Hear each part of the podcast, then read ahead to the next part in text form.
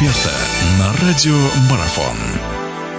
Хорошо, ну и заканчивая нашу сегодняшнюю беседу, в гостях у нас, напомню, наш прославленный футболист Аркадий Белый. Мы говорим о предстоящем э, туре 21-м Российской футбольной суперлиги. У нас осталось, осталось две встречи, о которых поговорить. Сибиряк дома принимает Синару. Вот, кстати, о, Сиби, о, Сибиряке мы поговорили, что у них тоже здесь развернется борьба с Норникелем.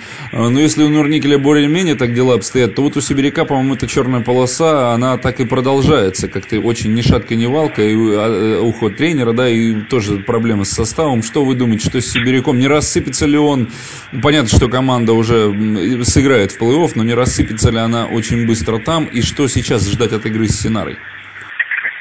Ну, я думаю, что как раз это хороший для них способ еще раз посмотреть на себя, применительно вот плей-офф и с возможностью как раз Э, сыграть с хорошим соперником, все-таки очень много зависит от здоровья конкретных футболистов. Там, если все легионеры в порядке, здоровы, если приходит в себя Иванов, э, ветеран команды и один из самых бомбардиров, то конечно, команда играет неплохо. В принципе, она неплохой футбол показывает в последнее время.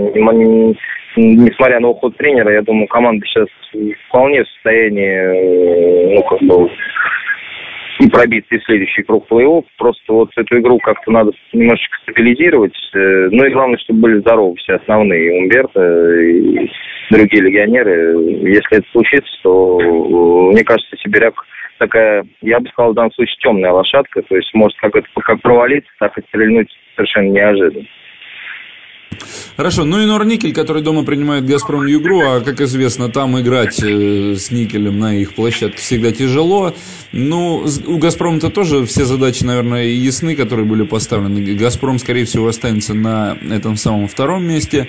Ввиду того, что команда уступила в туре предыдущем как раз-таки Динамо, выступил достаточно крупно. Эм, а будет ли бороться Никель за это самое шестое место, прям вот так, чтобы, ну, что называется, из жил, из кожи вон лезть? Ну, я думаю, что шансы математически у них есть, и понятно, что э, если это не случится, то практически с «Газпромом» мы играть э, в плей-офф.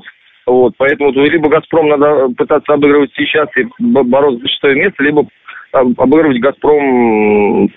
Ну, то есть, соответственно, задача, в общем-то, не меняется. Поэтому, в принципе, мне кажется, Никель сейчас набрал неплохой ход, и у «Газпрома» сейчас, может быть, мотивации поменьше, они как-то готовятся к столам плей-офф, у них все уже более-менее понятно.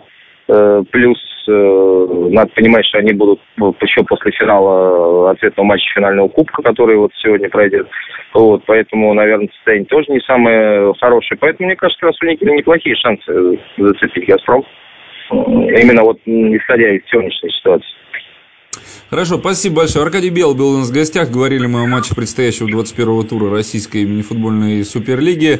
Соглашусь с вами, действительно, вот в чем, что нам впереди предстоит увидеть очень интересный футбол. И даже не, не в плей-офф, плей-офф-то понятно, а вот в эти оставшиеся два тура предстоит зрелище весьма-весьма интересное. Вас еще раз благодарю за то, что нашли время. Спасибо. Спасибо.